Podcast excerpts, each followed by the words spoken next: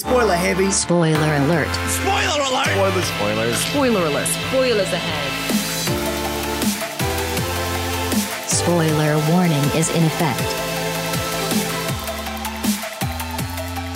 Willkommen zurück zur 51. Folge von Spoiler Alert. Ja, Genau, Sendung Take. 51, Freddy. Sind wir live auf Sendung? Wir sind live auf Sendung. Ah, ja, Natürlich. ja, ja, ja. Wir sind immer live auf Sendung und es gibt definitiv nie Probleme. Äh, Frenny und Markus hier, Spoiler Alert. Äh, was machen wir hier? Filmsendung. Wir reden mal wieder über die aktuellen Kinostarts und haben heute ein wunderschönes, gruseliges Thema uns herausgesucht, was man schon mal als Vorbereitung für Halloween nehmen kann. Denn wir reden über die besten Monster in Film. Warum reden wir denn über die besten Monster? Weil äh, die Clown-Industrie demnächst wieder einen Einbruch haben wird, weil Stephen Kings schon Pennywise zurückkehren wird. Sprich, Leute dürfen keine Clowns mehr auf Kindergeburtstagen organisieren, man darf nicht mehr in den Gully reingucken. Und ja, der Film bricht ja allerhand Rekorde, ist zum erfolgreichsten R-Rated-Film, glaube ich, in kürzester Zeit. Hä? Oder? Hier Deadpool geschlagen? Ich glaube, auf jeden Fall wird er es machen, oder? Recherchieren. Also, wenn ich mich jetzt nicht äh, weit aus dem Fenster lehne, hat er doch schon am Startwochenende irgendwie 170 Millionen eingenommen. Also ich weiß, dass er viele Rekorde gebrochen hat, aber ich dachte immer so im Aspekt, das ist ein Oder Horrorfilm. oder es ist wieder dieser äh, erfolgreichste September R-Rated-Start. Auf jeden Fall, äh, für seine Produktionskosten ist der Film schon sehr, sehr, sehr, sehr erfolgreich. Wird wahrscheinlich auch viel in Marketing investiert haben, aber allein durch die Mundpropaganda ist der Film ja schon äh, sehr, sehr erfolgreich und viele Leute gehen rein. Ich war schon drin, hab ihn gesehen und kann auch allen äh, Clownphobie-Menschen diesen Film ans Herz legen. Die werden sich dann nochmal richtig gruseln. Also laut, ähm, wie heißt das Ding wieder? Box Office Äh, Mojo? Box Office Mojo ist S aktuell Platz 7 Ach, okay. R-rated, aber Deadpool ist auch nicht Platz 1. Sondern? Immer noch die Passion Christi. Ha. Ich dachte auch, dass der eigentlich überholt wurde. Aber Vielleicht. anscheinend, vielleicht, Mel Gibson-Filme werden hier ignoriert. keine Ahnung, es kann sein, dass äh, vielleicht nur in Amerika oder sowas und worldwide sich da wieder was geändert hat. Aber es läuft ja noch nicht weltweit, deswegen reden wir über diesen Kinostart aktuell. Und da wird sich ja bestimmt noch einiges, einiges äh, tun. Top 5 ist ja locker drin, denke ich. Locker, denke ich auch. Also ähm, startet ja jetzt noch in einigen anderen Märkten, unter anderem eben, deswegen reden wir ja drüber, in der kommenden Woche auch in Deutschland. Genau. Sollen wir jetzt schon ansprechen oder sollen wir erstmal die. die Wir reden erstmal über die wichtigeren Kinostarts. Äh, Abdul und Elisabeth. Elisabeth? Victoria und Abdul. Fuck, ich hab nicht, war so faul, ich habe nicht nochmal nachgeguckt. Es geht um äh, Königin Victoria. Ich habe den Film echt, ich habe irgendwie so halbwegs gelesen, dass der Film mit dabei ist und da war ich zuvor nochmal zu recherchieren, wie er heißt. Das äh, Schöne war, ich war ja in der Pressevorführung von S und kam raus und der Saal war schon wieder gefüllt mit Leuten. Und da habe ich gefragt, was denn jetzt hier gleich für eine Pressevorführung läuft. Und das war wirklich Victoria und Abdul. Und den hast du nicht Und geguckt? da habe ich gedacht, äh, tschüss. Nee, ich war ja nicht angemeldet, sonst hätte ich natürlich noch gerne geguckt. Ein historisches, lustiges Drama mit Judy Dench in der Hauptrolle als hier Queen Victoria. Spielt, lass mich lügen, London 1887, basiert auf einer wahren Geschichte. Und es geht darum, dass dieses, diese etwas in die Jahre gekommene Königin einen neuen Freund findet in Abdul. Ich weiß gar nicht, er kommt auf, ich habe den Trailer gerade noch geguckt. Auf jeden Fall kommt er aus einem fernen Land und bringt wieder Frische in ihr Leben rein. Klingt aber nicht nach einem fernen Land. Ich glaube, es ist Deutscher. So vom Namen her würde ich jetzt raten. Meinst du? Ja, Abdul der Deutsche. Es ist Judi äh, Dench ist übrigens Abdul Karim, gespielt von Ali Fazal. Ich finde es äh, faszinierend, dass Judy Dench überhaupt noch Filme macht, weil die Dame ist ja auch schon sehr in die, ins Alter gekommen. Ach, ein Und junger ist ja fast blind. indischer Bediensteter ist das. Ja, Im Trailer gibt es auch direkt eine Szene, wie sie am Tisch sitzend eingeschlafen ist, weil sie ja so alt ist und das ganze Regieren ihr so anstrengend ist. Und ich habe gedacht, das könnte auch Judy Dench aber so passiert sein. Die haben gesagt, lass das drin, das ist doch lustig. Oh. Weil die Frau ist ja wirklich, also sie spielt nicht umsonst die alte Königin, die da einschläft. Ich weiß, äh, nee, ich, warte mal, ist sie absichtlich aus James Bond rausgeschrieben worden? Ich weiß gar nicht mehr, ob das am Alter lag oder nicht. Ich weiß auf jeden Fall, dass sie diesen ganz extrem grauen Star oder sowas hat und kaum ihre eigenen Skripte lesen kann. Da hat wohl der äh, alte Abdul viel von dem Film getragen. Ja, also der Film, der Trailer macht einen lustigen Eindruck. Wie gesagt, ist mal wieder so eine historische Geschichte, die ein bisschen ausgeschmückt würde fürs Kino. Und man sieht Queen Victoria mal wieder im Kino. Ist jetzt auch nicht das erste Mal, ist ja kürzlich erst diese Miniserie Victoria erschienen, wo ich die ersten zwei Folgen von geguckt habe. Meinst du nicht The Queen? Gibt es auch noch parallel dazu. Was? Oh Ja, Gott. ja, Queen Victoria hat schon einige, die war ja nicht äh, ohne Grund so lange auf dem Thron, die hat einiges erlebt in ihrer Amtszeit, aber ja, wen interessiert das britische Königshaus, da hat man genug Alternativen jetzt aktuell. Wer Bock, Bock auf Abdul hat, ab ins Bock Kino. auf Abdul hat. Ist bestimmt ganz interessant, meins ist es nicht. Äh, was auch nicht mein Kinostart ist, ist der andere, der bestimmt ganz viel Geld machen wird und mich einen absoluten Scheißdreck interessiert. Markus, was ist es? Cars 3, Richtig. Evolution, der. Ich habe gerade noch bei Reddit eine, na gut, jetzt vielleicht nicht aktuell, aber eine Umfrage gesehen zum erfolgreichsten oder beliebtesten Pixar-Film. Und da waren auf den letzten beiden Plätzen waren Cars 3 und Cars 2. Von den unbeliebtesten Filmen? Ja. Weil niemand mag Cars von Pixar. Das ist einfach nur, damit die Autos verkaufen können. Ja, aber ist doch auch wieder, das ist doch auch wieder hier Perlen vor die Säue. Es ist doch einfach nur, nee, warte mal. Ich glaube andersrum. Äh, Pixar macht halt sonst einfach sehr viel gute Filme. Ich glaube, Cars ist nicht so, ist für mich nicht schlimmer als der ganze andere Piss. Es ist halt einfach nur nicht so gut wie, ja. Aber es war ich doch sogar Ice Age sagen, aber ich glaube, das ist nicht mehr Ich Pixar. weiß gar nicht, nee, das Dreamworks mal, oder? Keine Ahnung. Oder Blue Entertainment, ach keine Ahnung. Ähm, auf jeden Fall kam noch Cars damals extra vorher raus vor einem anderen Film bei Pixar, weil die wirklich halt auf diese Franchise-Autoverkaufsschiene mit aufspringen wollten. Na, eher Disney als Pixar, oder? War das schon Disney Pixar oder war Pixar noch alleine? Das weiß ich gar nicht mehr. War Cars? Nee, warte mal, was war denn das nochmal? Äh, nee, Toy Story war das Problem bei Disney, wo sie gesagt haben, das zählt nicht als eigener Film und dann gab es einen großen Rechtsstreit zwischen denen. Und am Ende haben sie einfach gesagt, ach, wir verdienen alle Geld zusammen und haben sie sich Hand in Hand Bums. In Richtung Fortsetzungsland. Auf jeden Fall mal, mal kurz Cars 3 zusammengefasst. Ihr kennt das, es geht immer wieder um den roten Flitzer Lightning McQueen, der immer Kachau ruft. Und der ist jetzt im dritten Teil mittlerweile schon so weit, dass er zur alten Generation gehört und die ganzen jungen, rasenden, schnellen Flitzer an ihm vorbeisausen. Und er will aber noch mithalten und ist deswegen auf äh, die Hilfe eines ehrgeizigen und jungen Renntechnikers angewiesen, mit dem Namen Cruz Ramirez. Und zusammen wollen die beiden wieder an die Spitze der Renncharts und ja, der gute Doc Hudson, sein ehemaliges Vorbild, ist mittlerweile verstorben, aber er klaut sich trotzdem noch ein paar Tricks von seinem alten Mentor und will beweisen, dass er noch lange nicht zum alten Eisen gehört und sein Kämpferherz schlägt hoch und äh, um das allen zu beweisen, betritt er wieder die große Bühne des Pistencups und ja, zeigt den jungen Hüpfern nochmal, was ein alter Motor knattern kann. Ich finde es faszinierend, dass äh, in Deutschland natürlich wieder der wichtige äh, Titel Evolution dazu kommt. Evolution im Deutschen. Warte. Äh, ja, Evolution halt. Aber ich, ich verstehe gar nicht, warum. Was hat das denn mit einer Evolution zu tun? Das ist ein alter Mann, der zurückkommt. Er muss sich entwickeln. Ja. Ich finde das sehr sich weit weiter- hergeholt. Sprich, einen neuen Motor einbauen. Also für mich macht das nicht viel Sinn. Vielleicht, aber vielleicht kommt ja ein kleines neues Auto, Lightning Mac Junior.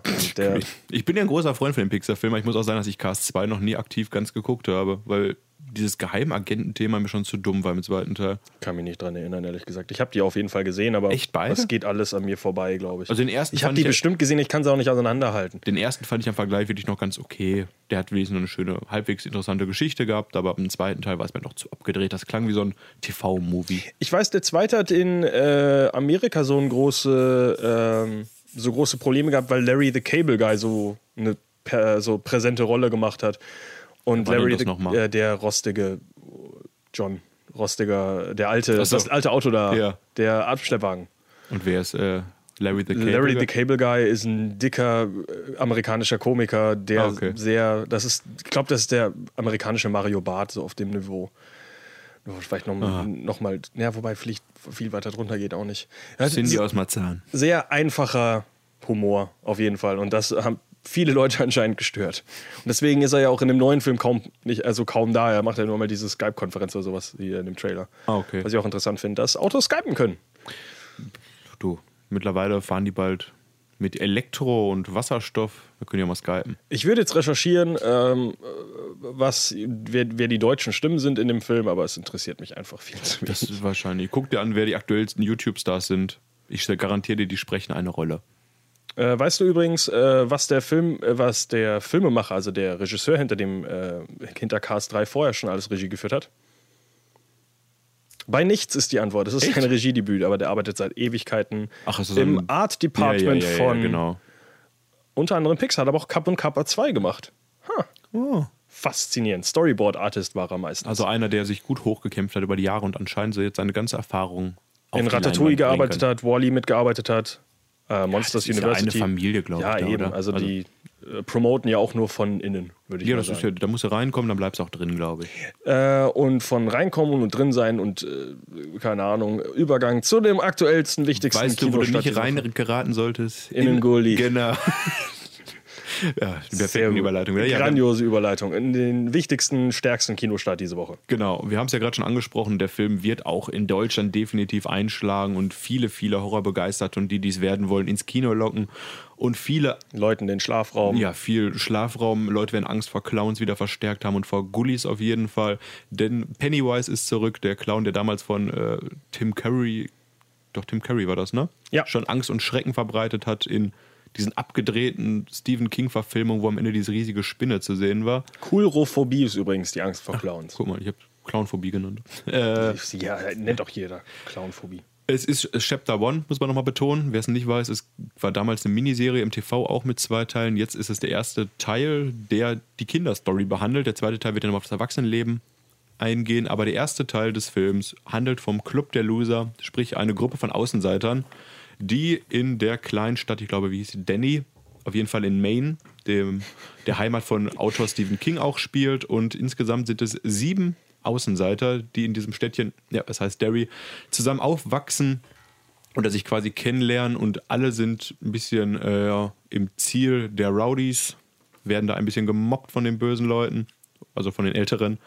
Und das Mobben reicht so weit, dass der dicke Junge teilweise auch mit einem Messer bedroht wird und der Bauch aufgeschlitzt wird. Das war ein bisschen, bisschen heftig, aber was noch viel warte mal, wer, wem wird der Bauch aufgeschlitzt? mit dem dicken Jungen, wo ich gedacht habe, Uiuiui. der Stirbt müsste eigentlich dann? tot Er stirbt nicht, das spoiler ich mal, aber Okay. der hat Verletzungen, wo ich sagen würde, danach ziehe ich jetzt nicht weiter, sondern gehe nach Hause und sage, Leute, ich bin raus aus der Scheiße. Also die Verletzung war ein bisschen übertrieben, aber das ist nur ein, ein ganz kleiner Kritikpunkt. Und was noch deutlich schlimmer ist als diese mobbenden älteren Schüler, ist das böse Monster Pennywise, was alle 27 Jahre aus der Kanalisation herauskommt, um Angst und Schrecken zu verbreiten, weil es sich an Kindern und deren Angst nährt. Und so ist es auch dem kleinen Georgie ergangen, dem Bruder von, wie heißt er nochmal? Ich glaube Bill, der Hauptcharakter. Denn der hat sein kleines Schiffchen verloren in der Kanalisation und wurde dann in die Fänge des Clowns gezogen. Und der Club der Loser macht sich auf die Suche, um diesen kleinen Bruder zu retten und wird dabei mit all seinen Ängsten, Urängsten konfrontiert. Und das Ganze ist dann eine recht coole Hommage an die 80er, wie man es kürzlich in äh, Stranger Things gesehen hat. Quasi der Film ist die Serie umgesetzt nochmal mit einer anderen Thematik. Du hast wirklich viele, viele Anspielungen an Bands, an ja Schauspieler viele und sowas. Schauspieler, die sich teilen. Genau, du hast einen Serie. Schauspieler von der Serie auch noch mit dabei. Nicht nur einen? Ich, also einen auf jeden Fall, den Hauptdarsteller. Den Hauptdarsteller, der ist Genau. wieder dabei. Ich dachte, es waren sogar mehr. Bin ich weiß, ich, weiß ich gar nicht, aber äh, der Film ist sehr, sehr klasse in dem, was er macht. Ohne jetzt, also es ist jetzt nicht der, das ist schon der letzte, einer der besseren Horrorfilme der letzten Jahre, doch muss man sagen. Wobei er jetzt abseits vom Horroraspekt viele andere Sachen auch richtig macht und einfach relativ entspannt ist dadurch, dass er halt das, was Freddy ja nicht mag, dieses Wort, aber diese Nostalgie-Momente quasi nochmal sehr, sehr hervorhebt, aber dadurch sehr äh, stilbrechend, abseits auch vom Horror, viele andere Sachen erzählt, dass man einfach mal sieht, diese sieben Jugendlichen, wie sie quasi den Sommer verbringen ohne Smartphone, dass sie einfach mal im See planschen gehen oder mit dem Fahrrad umherfahren. Und dann kommen doch wieder diese Pennywise-Momente, wo du quasi in einem Zimmer voller Clowns gefangen bist und die Kinder wirklich mit ihren Urängsten oder mit ihren Ängsten umgehen müssen. Einzige Kritikpunkt, was mich vielleicht ein bisschen gestört hat, ist, du hast ja diese Einführung von jedem Charakter und es sind sieben Jugendliche, was dann doch ein bisschen too much ist, fand ich irgendwann, weil da hätten noch fünf gereicht. Aber gut, es ist eine Buchvorlage, daran musst du dich orientieren.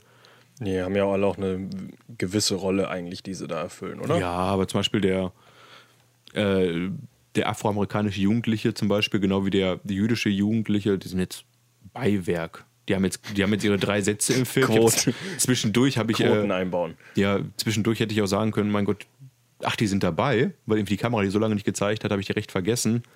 Hauptfiguren sind halt der stotternde Bill, dann Beth, das Mädchen der Gruppe und das sind, ja, und der kleine dicke Junge, den fand ich ganz knuffig. Das sind so die, die agierenden Personen. Die restlichen sind eher Stich, Stichwortgeber. Und du hast mir ja noch diese Szene aus dem Buch hingewiesen, die erstmal dazu geführt hat, dass die Kinder das Labyrinth am Ende verlassen können. Dass alle Kinder hinter dieser Frau, mit diesem kleinen Mädchen schlafen müssen. Ich kann Nicht schon mal, müssen, das Ja, machen sie auf einfach. jeden Fall. Ich kann spoilern, diese Szene wurde auch in äh, der aktuellsten Verfilmung Es rausgestrichen. wird in keiner Verfilmung werden 14-jährige Sex auf der Leinwand haben, vor allem nicht alle zusammen mit einer Frau. Äh, ich hab- Aber Stephen King hat das eingebaut, weil das ein wichtiger Teil des nicht, ist. ich weiß aber gar nicht, ob das, äh, ob das gleichzeitig ist. Ich habe den Ausschnitt letztes Mal gelesen. Ich habe das so verstanden, dass das nacheinander ist. Ja, ja, doch, so. nacheinander. Also das ist ist so ein ja dicker den Nein, alle- das sind ja immer noch Kinder, aber das ist trotzdem so. Ich stelle mir das trotzdem so vor, die legt sich da hin und dann so, Jungs, baut mal eine Schlange. Aber wie ist denn die, wie ist denn Ich weiß die es nicht, ich Motivation will da nicht dahinter? länger drüber reden. Ich finde das nicht schön, dass Stephen King in seinem was in seiner Fantasie da macht. Ähm, was ich fragen wollte, ähm, was im Buch ja ein bisschen präsenter ist, was im alten äh, Stephen Kings S nicht, der Film heißt übrigens wirklich Stephen Kings S, nicht nur S, wie jetzt der neue. Ah, Ähm, was ja nicht so präsent ist, ist, dass er noch mehr in verschiedene Formen geht. Also es geht ja, gibt ja die Spinne und sonst läuft er meistens als Clown durch die Gegend. ja, jetzt hast du sieben verschiedene Ängste. Schon, oder? Okay. Aber- Weil ich weiß, im, im Buch ist es wirklich so, dass halt, dass es ganz verschiedene Figuren gibt, in die sich eben Pennywise immer wieder verwandelt, um halt die spezifischen Ängste der einzelnen Personen Das, das hast du schon. Du hast einmal die Clownphobie. Dann hast du aber zwei, drei Figuren, die sich sehr ähneln. Du hast halt diesen kleinen Jungen, der diesen Hygienefetisch hat. Und du hast einen Typen, der Angst vor Zombies hat. Und dieses Hygienemonster und dieses Zombie, da musst du schon dreimal hingucken, um da einen Unterschied zu sehen. Das coolste, die coolste Angst ist eigentlich die von einem jüdischen Kind. Weil der geht am Anfang in dieses Zimmer von einem, was weiß ich wieder, von seinem Rabbi Ja, ja, das ist ähm, und muss dann ein Buch zurückstellen. Und seine größte Angst ist halt Buch. Nein, das, Gemälde von seiner Frau mit so einem verschwommenen Gesicht. So eine abstrakte Kunst. ja, und davor ja. hat er halt Angst. Und diese Frau erwacht dann quasi zum Leben in Form von, also Pennywise übernimmt diese äh, Form dieser Frau. Und die sieht schon echt ein bisschen creepy aus. Hm. Ein bisschen, bisschen wie der Schrei. So, das ist ganz cool gemacht. Ansonsten, Krass. Nee, doch, ich habe auch echt Lust auf den Film. also das ist auf jeden Fall so ein Film, den man im Kino gucken kann und wirst viele Leute zusammenzucken sehen. Da gibt es natürlich auch lustige Szenen, weil der heißt ja nicht ohne Grund äh, Pennywise the Dancing Clown, wo dann einfach hier Bill Skarsgård einfach abdanzt als Pennywise, wo ich jetzt im Kino saß und habe gedacht, okay, muss ich jetzt Angst haben? Also sehr, sehr, sehr verstörend. Aber wie gesagt, im Großen und Ganzen, man soll jetzt nicht erwarten, dass das Horror-Genre da irgendwie neu revolutioniert wird, weil auf der Horrorebene ist ja klassisch Jump äh, und fertig. Das heißt jetzt nicht, dass irgendwie was ganz Besonderes ist, aber Ich dachte, was, das ist so kreativ. Nee, auf der Horrorebene nicht. Was ich halt schön finde, ist halt diese, diese Mischung wieder aus äh, Horror und trotzdem ein bisschen Coming-of-Age-Film, ähnlich Stand by Me und dergleichen. Okay, was ja, auch ja, aus der Feder ist von, halt auch. von äh, Stefan König. Stefan König. Weißt du eigentlich, wer der Regisseur ist von S, jetzt vom aktuellen? Äh, habe ich hier, ja, Andy Muschietti. Warum? Ich äh, hab das nach dem Film erst recherchieren müssen, weil ich überhaupt nicht auf dem Schirm hatte, wer da überhaupt Regie geführt hat, weil irgendwie das ganz schön untergeht in der Promotion, finde ich. Äh, ist jetzt aber auch nicht so der Riesenname, oder? Der hat bisher nur Mama äh, gemacht. Mama gemacht, diese Kurzfilm, Verlängerung, wo ich viel Schlechtes drüber gehört habe. Das nicht, war Mama nicht irgendwas mit äh, Del Toro auch? Hat der da seine dass der, Finger drin gehabt? ja, ja, dass der Produzent oder sowas war, ne? Ja, ja. Produced by Gil- Guillermo del Toro. Ah, ja, ja. Ja, bei Also neben, weil, ist der ja oft dabei. der hat überall seine Finger mit drin, der Nicht Alte. überall. mexikanische. Ich glaube, Mexikaner oder Spanier, jetzt weiß ich gar nicht mehr. Ich vergesse. Mexikaner. Okay. Äh, aber jetzt haben wir schon mal die, das Clown-Thema angesprochen, abgehakt vielleicht. Ich weiß nicht, ob Freddy noch Clown-Monster hat. Ich habe jetzt keinen weiteren Clown mehr herausgesucht. Äh, nein. Ich Deswegen- dachte, nee, ich, ich dachte jetzt nur, dass du sagst, äh, ähm, weil du angesprochen hast, dass die Ängste dir sich ähneln. Ich habe Angst vor Clowns. Ich habe Angst vor anderen Clowns. Ich habe Angst vor traurigen Clowns, ich vor Vagabunden. Ich habe Angst vor roten Nasen. Ich vor, Irgendwie weiß, so. vor, Schminken habe ich Angst. Nein, es ist schon, es ist schon äh, differenziert, aber das es ist finde ich mal cool. Weil das, hat, das fand ich eben beim ersten Teil. Also der erste Teil ist super, vor allem auch, weil Tim Curry allgemein jetzt äh, ein ziemlich gruseliges Gesicht hat, muss ich mal sagen. Ja. Der macht ja nur, also eigentlich Filme, wo er entweder lustig ist oder angsteinflößend. Oder beides in Rocky Horror Picture Show. Da, da weiß ich bis heute nicht, was ich davon halte. Aber im Endeffekt äh, passiert da ja nicht viel, also an Monstern und sowas. Äh, und das finde ich cool, dass das sich äh, jetzt im neuen Teil ein bisschen geändert hat. Ja, auf jeden Fall ein Blick wert und ja, auch wieder Wiederschau wert, weil einfach viele, viele versteckte Details drin sind, die man beim ersten Mal nicht herausfinden wird oder die man erst nachlesen muss. Also ich habe definitiv keinen keinen Clown, ich habe nochmal geguckt. Ja, ich auch nicht. Einen richtig ja, gut. dummen Witz, Was- den ich jetzt nicht machen werde. Dann mach Ja, den doch, mal. ich mache ihn schon. Von Clowns kommen wir. Ne, fuck, nee, das geht ja überhaupt nicht. Ich wollte Clo richtig. Cl- Cloverfield, Oh. Clown, irgendwie so einen Übergang finden. Clown viel. Aber ich muss ja erstmal darüber äh, leiten, dass wir jetzt über ähm, einfach über die Monster, über die wichtigsten Filmmonster, die interessantesten Filmmonster sprechen. Und jetzt muss ich direkt fragen als Einschränkung: äh, Müssen die äh, übernatürlich sein oder können es auch äh, monstermäßige Sachen sein, einfach die jetzt nicht übernatürlich sind? Da können wir auch. Ich habe ja auch eine ganz, ganz bunte Liste mit Stichpunkten und lustigen Monstern herausgesucht. Dann fange ich direkt mit meinem strittigsten Thema an und ich weiß nicht, ob jetzt Leute darauf allergisch reagieren oder äh, mich versuchen werden umzubringen. Ich habe den Weißen Hai nachgeholt Ah, äh, für diesen F äh, Filmtalk und ich muss sagen, der Film ist nicht gut gealtert. oh, so Ich finde schlecht. den nicht gut. Obwohl das mit Ich finde ihn wirklich nicht gut. Also der Film ist, und da können mich jetzt alle hassen, ich, äh, der Film überlebt wirklich von hier Nostalgie, weil er der Erste war, der das gemacht hat. der erste Aber, Blockbuster sogar war ja, das. ja, ne? aber vom erst, also vom, von der Plotline her ist der genauso wie jeder Trash-Film heutzutage auch. Weil es ist wirklich ein Typ, äh, der Sheriff kommt neu in die Stadt, äh, soll auf diese, auf, auf, die, auf das Ding da aufpassen. Ähm, dann kommt eine Hai-Attacke eben. Und dann sagt er, oh Gott, ich glaube, das war ein Hai. Und dann sagt aber alle anderen in der Stadt sagen, nee, nee, wir müssen hier unser großes Fest machen. Äh, wir haben keine Zeit, ums um die Haie zu kümmern. Äh, und äh, schmeißt halt die ganzen Leute trotzdem weiter ins Wasser und dann äh, fahren sie mit dem Boot raus und kämpfen dann ewig lang gegen diesen, äh, gegen diesen Hai. Da muss ich sagen, das ist relativ cool. Der, der letzte Akt dann, wo sie halt wirklich nur noch zu dritt auf dem Boot sind und gegen diesen Hai kämpfen. Ähm, aber davor ist es dieselbe Platt wie Pa- Piranha 3D. Das ist genauso. Oder Nein, wir Piranha machen diese, 3, DD. Nein, aber das ist ja genauso, wo sie sagen, wir machen hier unsere große Beachparty und nur weil da irgendwelche Leute sagen, da sind Piranhas, scheißen wir da drauf, weil wir müssen unser Geld verdienen. Es geht auf demselben Niveau. Aber die Frage ist jetzt, wer hat von wem geklaut? Nein, es ist, es, es ist, wie gesagt, es ist halt für mich, wenn du den Film heutzutage guckst, ohne Nostalgiewert, ist das ein 0815 Horrorfilm mit einem Hai drin. Ja, die Hai-Effekte sind sehr cool, wenn auch teilweise ein bisschen sehr gealtert natürlich. Ähm, die Unterwassersequenzen sind komisch an einigen Stellen, wo ich auch nicht weiß, warum man das jetzt hätte so drehen, äh, also filmen müssen, aber gut. Äh, und natürlich ikonisch und äh, Szenen, die äh, bis heute natürlich bekannt sind und sowas. Der Vertigo-Effekt am Strand. Genau, aber allein schon, äh, Spoiler Alert, dass der eine Typ am Ende plötzlich überlebt, der da unter Wasser mit dem Hai die ganze Zeit war. Ist- Es ist schon sehr viel Klischee-Scheiß drin. Und ja, es ist, gut, auch die Explosion mit dem Hai, wenn ja, ja mehr lachend als, oh nein, dieses, dieses böse Monster ist endlich tot. Ähm, ich muss sagen, der Film ist nicht gut gealtert. Äh, kann man gucken, muss man, also für mich wirklich ein Film, so hart das klingt, den man definitiv nicht nachholen muss, wenn man ihn nicht gesehen hat. Äh, ich liegt aber vielleicht auch wieder, dass ich mit so hohen Erwartungen an den Film rangegangen bin. Das kann auch sein, dass ich halt den. Ich muss Ich weiß, ich durfte ihn früher nicht gucken, weil meine Mama gesagt hat, du kannst nicht genauso Angst haben vom Wasser wie ich. Oh, also gehst du trotzdem noch schwimmen nach dem Film? Äh, pff, ich habe weiterhin panische Angst, dass der weiße Hai von unten. Jetzt versuche ich irgendeine Szene. dem- Äh, nee. Ja, ja. Okay. Ich habe äh, gerade noch meine Liste mal durchgegangen. Ich habe wirklich nur übernatürliche Monster doch und gar nicht so viel reale. Das war auch mein einziges äh, reales Monster. Ich habe keine. War direkt eine Enttäuschung. Wobei ich eigentlich, ich wollte eigentlich Dingens, äh, so ein, irgend so ein Bären-Horrorfilm gucken. Oh. Aber das Ding ist, da gab es nicht mal einen Trailer zu online. Und der Film, äh, ah, wie hieß denn der nochmal? Äh, keine Ahnung, auf jeden Fall, der hat einen ganz komischen Namen im Deutschen und einen noch seltsameren im Englischen, sodass du überhaupt nichts dazu finden kannst. Und es gibt aber keinen Trailer, keine Infos dazu auf IMDb. Das ist einfach nur so ein Netflix-Fundstück, was ich mich da nicht getraut habe zu gucken, weil ich mir dachte, das kann echt vielleicht auch der allerletzte Scheiß sein, den ich mir da eineinhalb Stunden reinziehe. Gut, dass du es nicht gemacht hast. Aber ich recherchiere mal kurz, wie der heißt. Gut, dann suche ich in der Zeit schon mal eins von meinen Monstern raus.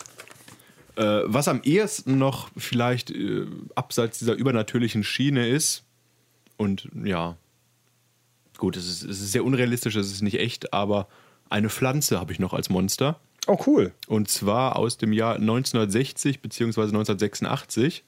Und die nennt sich Audrey II. Und zwar habe ich kürzlich endlich mal nachgeholt einen schönen Trash-Film von Roger Corman, nachdem ich das Buch gelesen hatte. Kleiner Laden voller Schrecken oder auch äh, mittlerweile der kleine Horrorladen.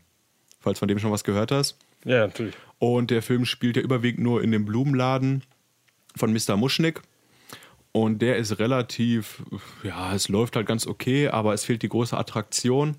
Und da kommt der Gehilfe Seymour ein bisschen ins Spiel, der eigentlich ein bisschen ungeschickt ist und auch in Audrey, also die erste, quasi die, die Tochter des Besitzers verliebt ist. Aber es läuft halt nicht ganz so gut, weil er halt, wie gesagt, ein bisschen ungeschickt ist und halt überhaupt nichts bringt im Laden. Aber dann kauft er eine mysteriöse Pflanze, natürlich kommt die aus China, stellt die ins Schaufenster und die erregt halt ein bisschen Aufmerksamkeit schon mal, aber ist jetzt noch nicht so besonders. Aber dann äh, stirbt sie und was macht er? Er füttert sie aus Versehen mit menschlichem Blut Und dann beginnt diese Pflanze mit ihm zu sprechen und sagt ihm, dass er davon gerne mehr vorbeibringen kann. Und fortan ist Seymour ein bisschen damit beschäftigt, nachts durch die Gegend zu streifen, Leute zu töten und die Pflanze damit zu füttern. Und ja, so geht es dann weiter in dem Film auch bis letztendlich, kleiner Spoiler, Seymour selbst der Pflanze zum Opfer fällt. Das Ganze ist halt ein übelster Trash-Film, der, ich glaube, in ein paar Tagen wurde er realisiert für 30.000 Euro, äh, US-Dollar oder Redest sowas. das eigentlich vom Original oder von dem Vom Remake? Original. Ich habe so das 1960er Original geguckt, wo noch nicht gesungen wird. wird. Das, was auch die lustige Szene von Jack Nicholson hat als Zahnarztpatient, die ihn damals quasi noch ein bisschen wieder bekannter gemacht hat in Hollywood. Äh, ja, wie gesagt, das Ganze ist ein Trash-Film, aber dadurch, jetzt nicht nur, weil ich das Buch gelesen habe, aber den Regisseur und seine, seine Machart ist schon, ist eine unterhaltsame Stunde, 80 Minuten ungefähr, die man gucken kann. Einfach, weil es auch so ein bisschen Kammerspielatmosphäre hat in diesem kleinen Blumenladen und wirklich nur ja, auf das Wichtigste wird erzählt und die Pflanze ist halt relativ cool gemacht auch.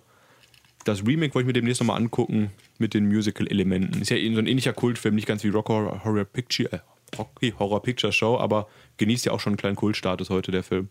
Äh, Es kommt ja sowieso noch ein neuer, oder nicht? Kommt da nicht ein Remake von jetzt von dem gelesen. Film? Boah, das kann sein. Aber müssen wir, müssen wir mal schlau machen. Wundern wird es mich nicht.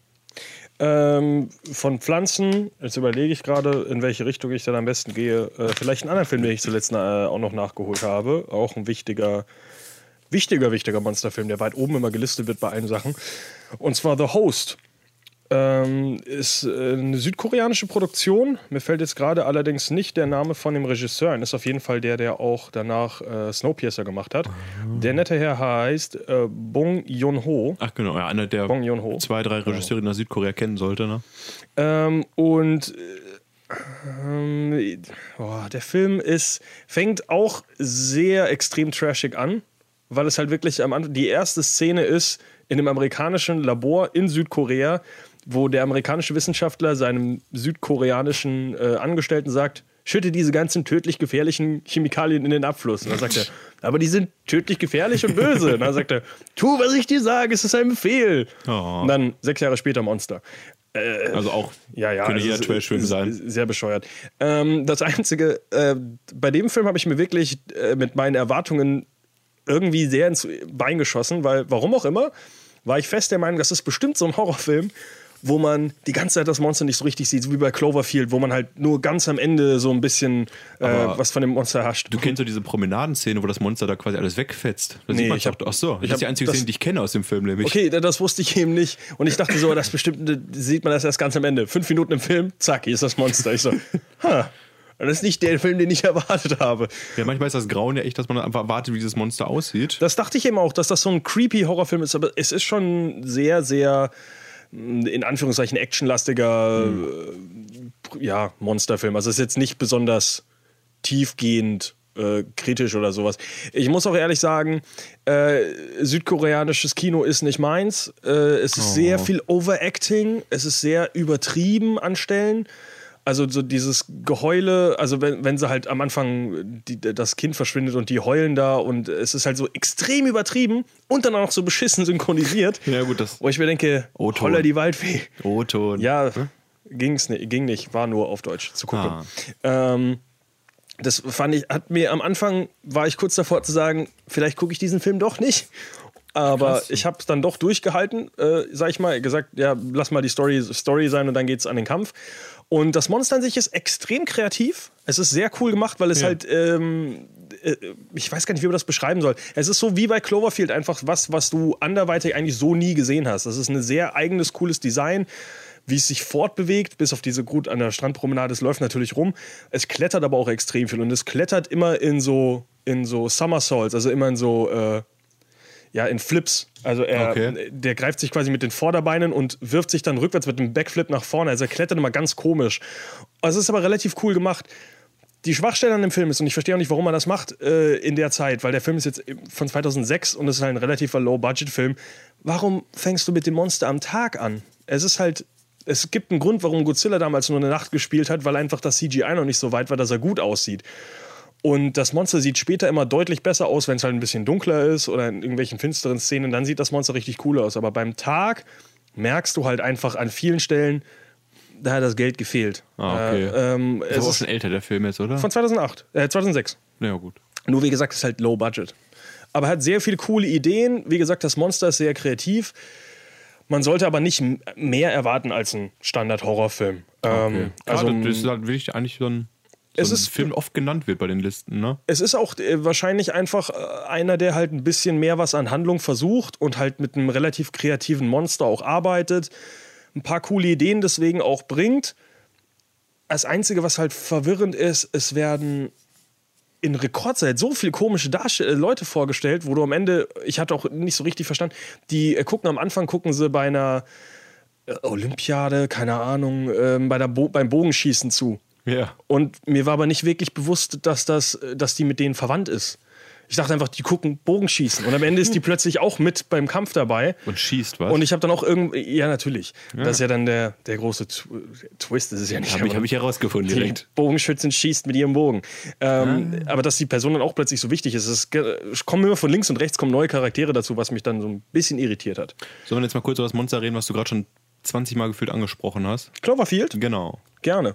Ähm, jetzt äh, überlege ich gerade, was. Ähm, genau, ich habe ja vorgesagt, äh, ganz kurz über Krampus mit dir geredet. Äh, das Schlimme an Krampus ist, dass eben bei Amazon dieses Hintergrundvideo, äh, das Hintergrundbild zeigt einfach ein Monster. Ja. Was ich bescheuert finde, weil wenn du einen Monsterfilm hast, macht es doch Sinn, dass du sowas ein bisschen mehr versteckst. Und es gibt bei Cloverfield bis heute, es gibt keine Stills oder sowas, gute Aufnahmen von dem, von dem Monster. Es sind immer so verwackelte Aufnahmen. Also es gibt ja keine, mittlerweile mit 10 Cloverfield Lane und den ganzen äh, Behind the Scenes, also Making-of-Sachen, sowas, siehst du natürlich, wie das Monster aussieht. Ja. Aber im Film gibt es nur ganz kleine Momente, wie du wirklich erhaschen kannst, wie das Monster aussieht.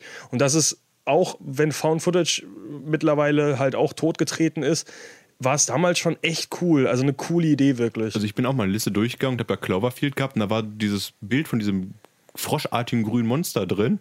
Und ich habe auch zum ersten Mal gedacht, ah, so sieht das Monster aus von Cloverfield. Weil im Film ist es ja wirklich das, was du gerade angesprochen hast, was eigentlich so schön funktioniert, dass dieses Monster eigentlich durchgehend da ist, präsent ist, aber du sie- siehst es halt nie. Es ist nur als Bedrohung quasi immer da und äh, fühlbar.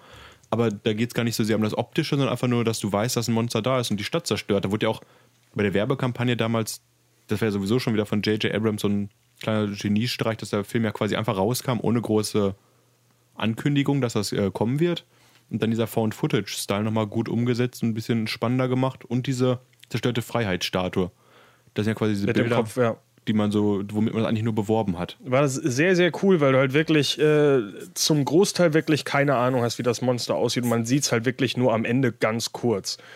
Und das hat mir deswegen sehr gefallen, muss ich sagen. Also äh, Cloverfield auf jeden Fall auch, ja, wie gesagt, wenn man sich auf Found Footage nochmal einlassen kann. Äh, ich muss es nicht nochmal gucken. Es ist, ja Ist- eigentlich auch quasi nur so ein Survival-Film, oder? Survival-Action? Ja, ja, dieses vom Monster weglaufen. Äh, auch ganz cool mit den kleinen Monstern, die dann überall durch die Gegend laufen, nachdem dann die Eier überall gelegt Ach so, werden, ja. die man auch nur ein bisschen mehr dann sieht. Aber es ist sehr cool halt einfach, weil es ja, das, was mir zum Beispiel, können wir als nächstes drüber reden, Godzilla. Godzilla hat vielen Leuten nicht gefallen, weil man nicht viele Kämpfe gesehen hat. Welcher Godzilla denn? Der aktuelle von, Von 2014. Gareth ich, Edwards? Von Gareth Edwards, ja. Gareth Edwards Genau. heißt er, ne? Ja. Ähm, da hat mir genauso deswegen sehr gefallen, weil es oft einfach aus der Sicht der Menschen ist. Und zwar nicht so, hey, guck mal, die beiden Monster kämpfen, ich guck da jetzt zu. Das ist scheiße, die beiden Monster kämpfen, ich muss hier weg. Ja.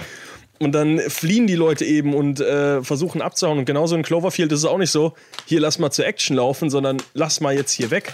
Und deswegen erhaschst du halt immer nur so kleine Blicke von dem Monster. Das ist sehr cool gemacht. Also das hat mir schon. Ja, Was hat der Godzilla? Gefallen, war sehr neu. eine Screentime von sechs Minuten oder sowas im ganzen Film? Oh, das das ist ja gar nicht so viel.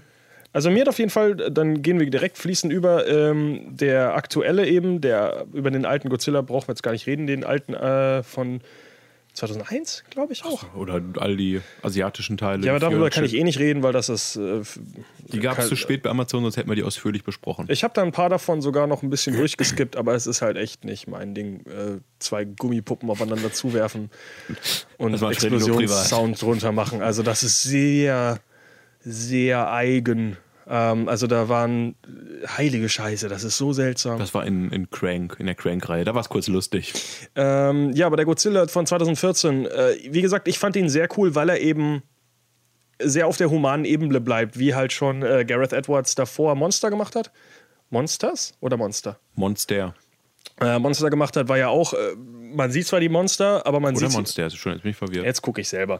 Ähm, man sieht die zwar schon, die großen bösen Aliens, aber halt, äh, wenn sie Liebe machen. Also wenn die wirklich kämpfen, wenn die wirklich kämpfen, hauen die Leute auch einfach ab. Also es ist nicht, die Kamera ist nicht da, wo die Action ist, die Kamera läuft halt mit den Menschen mit. Und das finde ich immer so eine relativ coole Geschichte, weil es halt in Monsterfilmen eben nicht so das Normale ist. Nee, warte, der heißt Monsters, oder? Monsters, der heißt, mit- Monsters heißt er ja. Ja, mit Charlie Theron. Nee, das ist, ich habe den Film dann zum Kino auch geguckt, beim Fantasy Film Festival. Und das ist ja was, eigentlich was ganz anderes, als man erwartet. Also wer jetzt einen Monsterfilm erwartet, fällt da ein bisschen auf die Fresse, weil das eigentlich so ein, so ein äh, Road-Movie ist quasi, wo Mann und Frau durch einen Urwald irren, weil sie ausgesetzt werden und quasi ihre Truppe verlieren und dann immer wieder auf diese Monster stoßen und auch ein bisschen ums Überleben kämpfen und zurück in die Zivilisation wollen. Und über die Mauer zwischen Mexiko und USA, die in diesem Film real ist. Deswegen ist es jetzt nicht, wo man sagt, Schreck, Schreck, Schreck Monster, sondern es ist wirklich mehr so eine kleine Charakterstudie. Aber saucooler Film wirklich. Richtig auch, guter Film, äh, Hier, wie gesagt, äh, Gareth Edwards hat auch äh, den ganzen CGI-Kram ja auch alles in, In, seinem. seinem PC zu Hause, quasi in seinem Kellerchen, hat er nachts einen Film gedreht, wo man auch sagen muss, beachtlich. Schön, dass er es nach Hollywood geschafft hat und dafür War wirklich ein wurde. extrem schönes äh, Projekt geworden. Ich habe den zweiten Teil nicht geguckt, weil er da seine Finger nicht mit drin hatte auch und der Film auch, glaube ich, sehr bescheuert ist. Ja. Äh, und auch irgendwie dann versucht, einfach so. Vorher hatten wir zwei äh, Leute, die ja versuchen, Monster zu verstehen und jetzt schmeißen wir einfach 5000 Marines hier rein und gucken, wie da alles äh, klump und klein geschossen wird und wahrscheinlich ist die CGI trotzdem schlechter als das, was Gareth Edwards da in seinem Keller gemacht hat. Ähm, Finde ich sehr interessant. Also Monsters, wer ihn nicht gesehen hat, äh, mit 1 Stunde 37 auch ganz snappig schnell durchgeguckt. Ja. Ist ein was, äh, was Kleine anderes. Indie-Empfehlung. Genau. Oder? Ja, da kann man, ist eine Low-Budget-Indie-Empfehlung, damit man weiß, wie kam dieser Mann überhaupt zu Godzilla. Und wer High Budget braucht, guckt dann Godzilla und wer unbedingt, äh, weiß ich nicht, wer in der Richtung bleibt, guckt dann Cloverfield. Eigentlich sind das alles Filme, die man gesehen haben muss, oder? Die muss man einmal gesehen haben. Ja. Haben weniger mit vielleicht so einen Wiederschauwert, aber die sind auch alle, wie du schon gesagt hast, so ein bisschen äh, snappy, 90 Minuten durch. Ja, ist, ja, Monsterfilme, ja, ja, wobei, dann kommen wir mal zu einem Film, den man definitiv nicht gesehen haben muss, den ich trotzdem geguckt habe und der mit zwei Stunden eigentlich, glaube ich, relativ lang war. Jetzt muss ich mal überlegen, ob der wirklich so lang war. Und zwar Krampus. Ah. Und äh, ich werde jetzt nicht zu viel spoilern, weil Markus will den ja noch gucken zu An Weihnachtszeit. Weihnachten. Wenn ich wieder Angst haben muss, war Knecht Ruprecht. Okay, ich nehme es zurück, er ist nur eine Stunde 38 lang. Das ist klassisch Ähm, 90 Minuten fast. Äh, der Film ist. Äh, es ist ein Monsterfilm an Weihnachten. Er ist sehr kreativ dafür, finde ich. Ähm, er ist relativ lustig, äh, macht halt so kleine äh, Lebkuchenmänner und äh, auch, wie heißt denn, Jack in the Box hier. Springteufel. Springteufel zum Beispiel auch. Und das alles wird plötzlich zu Horrormonstern und Teddybären und sowas. Also es ist eine sehr, sehr coole Idee, wie dann alles einfach sich gegen diese Familie wendet, weil der Krampus kommt. Ähm, die Geschichte ganz kurz erzählt: ein kleiner Junge. Äh, versucht sich eben an seinem letzten Weihnachten noch daran festzuhalten, dass es den Weihnachtsmann wirklich gibt, auch wenn er eigentlich weiß, dass es ihn nicht gibt. Aber er hängt sich ganz dolle noch an diesen festen Gedanken in seinem Kopf fest und äh, ja, dann, äh, genau, kommt nochmal eine andere Familie zu Besuch und die sind alle Scheißkinder und sagen, so weißt schon, dass der Weihnachtsmann nicht, nicht wirklich äh, gibt und bla bla bla. Und dann verliert der kleine Junge seine, seine ganze Hoffnung und zerreißt irgendwie seinen Zettel, den er eigentlich für den Weihnachtsmann abschicken wollte. Wunschzettel? Oh. Genau, und dann kommt der Krampus und bringt ihn dafür um. Spoiler! Nein, Ah. nein. Ähm, der Film ist, ich, das Lustige ist, ich habe ihn jetzt auf Englisch geguckt, deswegen hat er Sinn gemacht. Äh, falls ihn jemand auf Deutsch gucken wird, ähm, äh, Krampus ist natürlich eine deutsche Geschichte. Und ähm, der Basis, äh, die Basis für das Ganze ist eine sehr, sehr, sehr schöne Animationssequenz, die ich auch überhaupt nicht äh, erwartet habe in dem Film. So im äh, ja, so im Pixar-Stil wirklich. Äh, so eine Rückblende, wie halt die Oma, die Deutsche ist, dann erzählt, wie sie das erste Mal den Krampus getroffen hat. Und das ist richtig, richtig cool. Weil Ich stelle mir jetzt gerade so eine knuffige Oma vor von Pixar. Nee, also die Oma ist schon echt. Aber Ach, die, okay. äh, die erzählt dann eben die Geschichte und das wird in Animationsform äh, erzählt und das erwartest du in dem Film eigentlich nicht und deswegen hat es mich eigentlich, dachte ich mir auch, oh, das ist echt cool gemacht. Also das ist wirklich schöne kurze Sequenz, die eben die Geschichte von Krampus erzählt mit so einer, mit so einer ja, lustigen Pixar-Animationsart. Sehr, Ja. sehr cool gemacht und äh, dann eben in der, in der Gegenwart erzählt sie das immer wieder. Aber das Lustige ist halt, die redet nur Deutsch. Und das macht natürlich im Englischen Sinn, aber wenn du es jetzt im Deutschen guckst, ist es dann wieder so, sie sagt was auf Deutsch. Was hat sie gesagt? Ja, so. ja das kennt man ja, aber. Äh, deswegen, äh, aber ich kann Krampus als Film trotzdem empfehlen. Also für das, was er ist, ist er wirklich gut. Ich bin da rangegangen mit der Erwartungen, es ist Adam Scott von Parks and Recreation und der Typ aus Anchorman. Was kann das? Dicke von Parks and Recreation? Nee, das ist Chris Pratt. Ach, der Dicke. Ja. Nee, Adam Scott ist, äh, kennst du glaube ich so nicht, der macht nicht viele andere Sachen. Das ist Okay. der äh, Freund bzw. Ehemann von der Hauptdarstellerin Ah, von okay, Amy ja, Poehler. kenn ich den nicht. Die Ähm, kenne ich. Und halt der andere Typ aus Anchorman mit dem Cowboyhut, Name fällt mir jetzt gar nicht ein. Was kann der Film denn schon irgendwie gut sein? Aber äh, David Kochner? Kochner? Köckner? Keine Ahnung. Ähm, aber der Film ist lustig. Der Film funktioniert wirklich gut. Also, dass es ein Weihnachtshorrorfilm ist, kann man ihn empfehlen. Also, es ist schon Schön. ein Blick wert. Auch ein, ein cooles Monster, der Krampus, der ganz, ganz viele böse Monster mit sich mitbringt. Schön. Ich möchte mal ganz schnell, wo du gerade über diese tolle Pixar-Animation gesprochen hast, ganz kurz äh, nochmal das wandelnde Auge erwähnen. Sully von äh, Monster AG habe ich die auch Monster stehen, AG. Ja, Monster AG. Monster Uni habe ich leider noch nicht geguckt, aber wer jetzt Monster gucken will, aber dabei gar nicht so viel Lust hat, dass, dass es böse wird, der, will mich nicht erschrecken. der guckt sich die Monster AG an. Das ist natürlich auch eine böse Geschichte, weil es geht darum, dass die Monster nachts durch die Türen in die Schlafzimmer der kleinen Kinder kommen und diese erschrecken und sich quasi von, äh, dass die Energie in der Monsterstadt von diesem äh, Kindergeschrei und Kinderangst produziert wird. Und ja, da gibt es halt zwei ganz aktive Monster. Wer ist das zweite Monster jetzt nochmal? Der, der Was? große. Ja, ich gucke nach. Also auf jeden Fall arbeiten die im Team zusammen. Und dann gibt es aber doch eine geheime Verschwörung innerhalb dieser Monster-Schreck-Organisation. Und der müssen die beiden Monster auf die Spur gehen. Und natürlich ist Äh. Sully ist der Große. Mike Ach, stimmt, Glotzkowski. Ach, stimmt, Entschuldigung, Sally ist der Große. Stimmt, Mike, ja. Äh, und dann kommt leider noch dazu, dass dieses kleine Mädchen, ich weiß nicht, wie das heißt, Boo. Die haben vor allem wirklich ganze Namen. Er ist James P. Sullivan und Mike Glotzkowski. Die werden auch beide im Film genannt, die Namen. Und das kleine Mädchen heißt Boo, oder? Ja, ja. Und die kommen natürlich aus Versehen, folgt die diese Monster durch die Tür in die Monsterwelt. Und die, Monster haben leider schreckliche Angst davor, ein, Mensch, ein äh, Kind anzufassen. Und ja, da gibt es noch einiges an Chaos in der Monsterstadt, weil diese beiden ich glaube, weil sie sterben. Also, weil sie denken, dass sie sterben. ja, genau. Aber anfasst, oder? deswegen ist es auch nur die für die härtesten Monster, dass sie da diese Schrei, den Schreijob machen können und müssen halt immer aufpassen, dass sie auch keine Spielzeuge sowas berühren, weil alles tödlich ist. Spoiler am Ende kommt raus.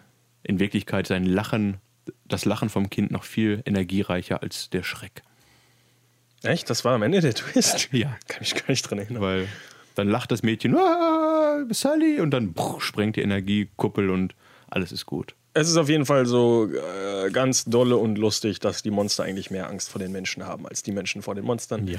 Ich habe früher extrem viel Monster AG auf der PlayStation 1 gespielt, das Spiel. Ich wusste nicht, dass es sowas gab. Das war ja so ein Standard Jump and Run Mario 64 Klon mit Ah, okay. Monster AG drin. Und dann kennst du nicht äh, Mike Lokowski? Ich habe mir die Namen noch nicht gemerkt, weil du, weil ich glaube, du rennst sehr viel. Nee, ich, ja, stimmt. Ich glaube, die, die Level mit Mike waren immer relativ schwer, weil es Jump-lastiger war und Sully war halt mehr der Draufhaut. draufhaut. Aber vielleicht bilde ich mir das jetzt auch ein, weil, wie gesagt, das war PlayStation 1. Das ist sehr lange her. Also Also, den ersten Teil habe ich bestimmt schon fünfmal geguckt, also aus die, die Fortsetzung, also das Prequel, die Monster-Uni, habe ich leider noch nicht geschafft nachzuholen. ich kann mich nicht mehr. Also, ich habe. Nee, den zweiten habe ich auch nicht gesehen. Den ersten damals auch sehr oft, als Kind natürlich. Äh, würde ich aber heute auch nicht mehr noch gucken. Also, habe ihn ja so Ja. halbwegs auch im Kopf. Ja. Äh, jetzt überlege ich gerade einen schönen Übergang in irgendeine Richtung. Monster G. Wie viele Monster hast du überhaupt noch so auf deiner Äh, ich habe noch eins, zwei, drei. Drei Filme hätte ich noch, glaube ich. Ja. Dann äh, kann ich ja mal kurz. Oh nee, vier, sorry. Ich kann ja mal kurz ein paar, kurz ein paar Monstereien raushauen, die wir jetzt nicht groß ansprechen wollen, glaube ich. Äh, Klassiker wie King Kong, Jo, Frankensteins Monster, jo. die Gremlins. Ja, wollte ich gucken, aber gab's nicht. zu Ja. gucken. Und äh, was wir auch ausführlich in letzter Zeit angesprochen haben, die äh, Xenomorph Aliens. Jo, die habe ich auch noch drauf stehen. aus äh, der Alien-Reihe. Ich habe gedacht, haben ich glaube, wir die haben wir relativ gut geredet. abgefrühstückt. Ja, ja. Das sind die Klassiker, wenn man an Monster denkt. Also, ganz kurz noch äh, nachgesagt zu äh, Krampus, habe ich jetzt gerade ganz vergessen. Wenn ihr Krampus guckt, guckt nicht Krampus auf Netflix. Das ist von 2014 irgendein alter Film mit 1,4 IMDb-Rating. Krampus momentan auf Amazon Prime auf jeden Fall verfügbar. immer erstmal auf die Castliste gucken und nicht den letzten Piss, weil ich habe auch angefangen, den anderen Film zu gucken und dachte mir, was? Wieso ist dieser Film schwarz-weiß wieso 1, kenne ich die Leute hier nicht? Nachdem ich den Trailer geguckt habe. Ähm, ja, einen anderen Film, den ich äh, geguckt habe, den ich definitiv nicht empfehlen kann, wobei für den Unterhaltungswert empfehlen kann, das Ding aus einer anderen Welt aus dem Jahre, jetzt muss ich ja mal gucken, was war, äh, das Ding, ich muss das währenddessen äh, einmal schnell googeln. Äh, es ist ein, äh, ein Film damals, wo du wirklich gesehen hast, Budget gab es nicht, Interesse auch wirklich, äh, den Film umzusetzen, auch nicht wirklich. Äh, es gibt eigentlich kein Monster, sondern einfach nur einen Menschen, der ein bisschen größer ist als die anderen. äh, Ist das nicht auch so ein Kultfilm eigentlich? äh, bestimmt, warte mal, äh, oh, von 1951 ist der Film sogar. Ach du, yo. Das ist ja alt. Also der Film ist auf jeden Fall. Ähm, das Lustige ist halt, wenn du ihn auf Deutsch guckst, die Synchronisation ist unfassbar schlecht. Es gibt Leute, die sich einfach, die wirklich einfach nur vorlesen. Ähm, das Witzige ist auch, äh, meine, also ich finde, wenn du so alte Filme guckst, die halt nicht besonders gut sind, die, das Schauspielern, der, das Pacing, die, die Dialoge funktionieren nicht wie heute, dass man so drauf reagiert und Personen reden miteinander und es ist wirklich so, ich sage meinen Dialog, jetzt bin ich dran mit meinem Dialog und dann ruft jemand anders an mit seinem Dialog. Sie brechen sich eigentlich so mehrfach, einfach nur. Und es soll am Ende ein Gespräch werden, aber im Endeffekt sind es einfach nur Leute, die Sachen in den Raum schreien, damit nicht ruhig ist. Die sich wahrscheinlich nie begegnet sind im Synchronstudio oder so. Nee, nicht mal, nicht mal die Synchronisation, sondern auch wirklich der Film an sich. Also es Ach ist so, wirklich nur so, oh. Leute schreien ihren Dialog einfach nur raus und unterbrechen sie. So, äh, die Tür geht auf und sie sagt, ha, ich wollte euch Kaffee bringen. Ach, du wolltest uns Kaffee bringen? Ja, das war meine Ausrede, hier um in den Raum zu kommen. Und ich denke mir so, Pacing? Oh, ja gut. Die brüllen sich so an. Also die Frau übrigens in dem Film ist auch nur dafür da, um sich ständig an den einen Typen da ranzuschmeißen, der so die ganze Zeit sagt, äh, ja, ich bin hier doch mit meinem Job verheiratet, bla bla bla. Und sie sagt die ganze Zeit nur, jetzt heirate mich endlich, du Penner. Oh. Also auf dem Niveau. Die Frau ist Eine Liebesgeschichte die ist nur hier. dafür da. Ähm, Es war noch eine andere Zeit für Frauen in den gut, 50er. die Effekte natürlich für die Zeit kannst du auch vergessen. Ist, ähm, aber ein paar relativ coole Ideen auch mit, mit dem Monster, das so eine Mischung aus Pflanze und Mensch und sowas ist. Ähm, das einzige Witzige halt, was ich noch sagen kann in dem Film, ist, dass einfach ständig die deutsche Synchro abbricht und einfach plötzlich wieder auf Englisch alles läuft. Und dann, das Lustige ist halt auch so, so Action-Szenen, wo man gesagt hat, das müssen wir nachvertonen. Nee, lass mal. Das heißt, es kommt kurz ein Dialog und dann fängt halt eine Action-Szene an, wo es brennt und sowas und dann schreien die plötzlich auf Englisch sich an, weil es anscheinend zu teuer war, das zu vertonen. Man muss ja irgendwo sparen bei so einem Film. Und man merkt in dem ganzen Film, glaube ich, an zwei Stellen, dass das Ganze im Eis spielen soll. Also es ist auch eher so, Ja, wir sind hier in einem Haus und das ist, glaube ich, am Nordpol. Oh. Das ist nicht weit gedacht. War das, wo jetzt bald der, das Remake von rauskommt, der Film? Genau. Ach, das, ach deswegen. hat Das ist jetzt das präsent. vierte Remake. Ach du Scheiße. Weil ja. äh, 1951 das Original, das nächste, äh, das äh, von 1982 mit Kurt Russell, was ich eigentlich gucken wollte, was aber nirgendwo verfügbar war. Und dann eben äh, vor ein paar Jahren erst und jetzt kommt äh, dieses Jahr, glaube ich, nochmal äh, The Thing. Joel Egerton, das war. Joel Edgerton und äh, Barry Elizabeth Winstead aus 10 Cloverfield Lane, was wir vorher schon angesprochen haben. so ist der Kreis geschlossen. Ähm, einen anderen Kreis, den wir jetzt schließen können, was kein Kreis ist, ist ein Labyrinth. Pans Labyrinth. Ah, habe ich auch noch auf meiner Liste. Das ist nämlich mein. Ich habe zwei, ich habe gesehen, ich habe zwei Favoriten-Monster und das Pans Labyrinth ist. Soll ich erst noch über ein schlechtes Monster reden? Nein, wir können ruhig über den, das Monster reden, über den, den Pale Man. Der hat ja keinen gerade, ist das das einzige? Ne, es gibt ja mehrere Monster in dem Film, oder? Ja, es gibt auch hier Oder den. würdest du nicht hier Pan selber nicht als Monster der ist halt ein bezeichnen? Pan. Ist, ja, der ist böse am Ende, aber das bleiche Monster ist, glaube ich, echt schon Ja, mein, das- mein All-Time-Favorite. Ist sehr cool. Also angeht. ge- wir haben ja von äh, Guillermo del Toro schon geredet und wenn der Regie führt, ist es auch manchmal nicht schlecht. Äh, also natürlich die meisten Filme sind gut und äh, Crimson Peak macht er auch. Da Ähm, ist das Haus mehr, das Monster. ja, das aber- können wir auch nicht drüber reden. Pans Äh, Labyrinth ist ja das Vorzeigewerk von ihm quasi und das bleiche Monster war auch für mich immer mit Highlight des Films. Sehr, sehr cool. Also wirklich, äh, wer den Film nicht gesehen hat, äh, definitiv nachholen. Es ist ab und zu ein bisschen langsam, weil es halt eine, eine langsame Geschichte erzählt. Aber ähm, also bildgewaltig, unfassbar krasses Setdesign. Und ich glaube auch, dass der Film definitiv nicht altern wird in den kommenden Jahren, weil er einfach. Ja. Das ist wie, Schöne Szenen, wie. Labyrinth davor auch mit hier David Bowie. Ist Ja. ja bis heute kann man auch noch gucken, weil es halt viel Kommt bei äh, der Netflix-Serie zu raus. Ähm, wirklich sehr, sehr, sehr guter Film. Also wer Pan's Labyrinth noch nicht geguckt hat, definitiv nachholen. Gilt für Drei viele Oscars Menschen gewonnen. als einer der besten Filme zwischen 2000 und 2010. Und wie gesagt, dieses bleiche Monster hat, glaube ich, einen Screentime von acht Minuten, bleibt aber danach noch sehr, sehr lange im Kopf. Auch der Pan ist mega cool gemacht und ja, dann gibt es noch diese riesige Kröte und sowas. Also es ist schon ein krasser Fantasy-Film, der diese Fantasy aber nutzt, um eine wirklich düstere, ernste Geschichte, die im Franco-Regime äh, spielt, zu erzählen quasi diese Fantasy-Welt nutzt, damit das kleine Mädchen sich flüchtet aus der realen, harten Realität. Das ist ja auch, äh, ist es am Ende überhaupt klar, ob das alles jetzt in ihrem Kopf passiert ist oder wirklich existiert? Es gibt ja diese eine Szene, wo ihr Stiefvater so am Tisch sitzt und dann kommt dieser Matchcut quasi auf dieses bleiche Monster, wo du quasi diesen Vergleich hast, dass diese Fantasy-Welt anscheinend eine Verarbeitung ist von der realen Welt. Aber auf jeden Fall äh, einer meiner Filme, den ich ohne Probleme eine 10 von 10 geben würde. Sehr, sehr cool. Ich glaube, ich muss den mal wieder gucken. Äh, Ich hätte gerade eine gute Überleitung jetzt noch. ganz kurze Frage: Was ist Art Direction äh, auf Deutsch? Also, das war ein Oscar. Best Der- Achievement in Art Direction. Was ist denn das in Deutschland? Art Direction. Also, ich weiß, was es ist, aber ich weiß, ist das. Ist es das? Ich weiß es nicht. Ich weiß jetzt das deutsche, den, das, das- deutsche Verhältnis dazu nicht. Das sind noch nicht Ähm, visuelle Effekte, oder? Nee, das, Nee, nee. Äh, und sonst äh, Make-up und Kamera. Und das Tolle ist, weißt du, wen äh, Guillermo del Toro als Kameramann genommen hat? Guillermo Navarro.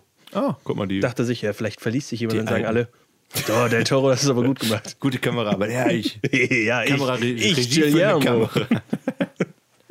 Ich kann mir doch keine Namen merken. Hol mir mehr Guillermo. Ähm, Ja, ich kurz, kurze Überleitung. Ich habe ja. nämlich gerade gesehen, von meinen drei offenen Filmen waren zwei noch von Del Toro. Oh, Was ich cool. nämlich auch noch ansprechen will, ist die Hellboy-Reihe. Ach jo. Weil die ja. hat nämlich auch verdammt coole Monster und wird jetzt ja auch bald rebootet. Sind jetzt die ersten Filme zum äh, ersten Bilder zum Reboot rausgekommen, wo Hellboy einfach mal wieder wie One Perlman aussieht. Aber ich will kurz ansprechen, die ersten beiden Filme hatten ja, wie gesagt, jetzt abseits von Hellboy, hat es ja noch Ape äh, Sapien, das Wassermonster, ganz cool. Du hast noch der den. auch äh, wie der Pale Man von demselben gesprüht wird. Stimmt, dieser grad- große, schlachsige Mann. Ich guck, der jetzt auch in Shape of Water wieder drin ist. Dann hast du ja noch den, diesen Todesengel und du hast noch äh, Karl Ruprecht Krohn, diesen alten Nazi-Roboter. Und noch viele, viele weitere. Gerade im zweiten Teil betreten ja diese, diese Monster-Unterwelt, wo einfach viele im Hintergrund rumlaufen, cool gemachte Monster und sowas. Also auf jeden Fall für Fantasy- und Monsterliebhaber einen Blick wert, die beiden Filme. Doug Jones übrigens, ganz kurz, äh, weil man den definitiv erwähnen muss, weil der Das ist ein Monsterspieler. Der hat schon, was ich. Den kennt man als, so wie Andy Circus eigentlich früher. Den erkennt man nicht, wenn man ihn sieht, aber der hat schon etliche Monster gespielt, die man gesehen hat, wahrscheinlich, ne? Also Hellboy auch wieder ein Film, den ich eigentlich mal wieder gucken müsste. Ich habe auch Golden Circle. Golden Circle ist der zweite, glaube ich. Ich glaube, ja, irgendwas mit, irgendwas mit Golden. Ähm, sehr, sehr, sehr coole Filme. Ähm, äh, eigentlich auch so mit die besten Comicbuchfilme, muss ich sagen, weil, weil es sehr viel Neues probiert hat. Die Monster sind verdammt cool. Ähm, was ich zum Beispiel an Guillermo del Toro so unglaublich gerne mag, ich mag, äh, ich bin großer H.P. Lovecraft-Fan.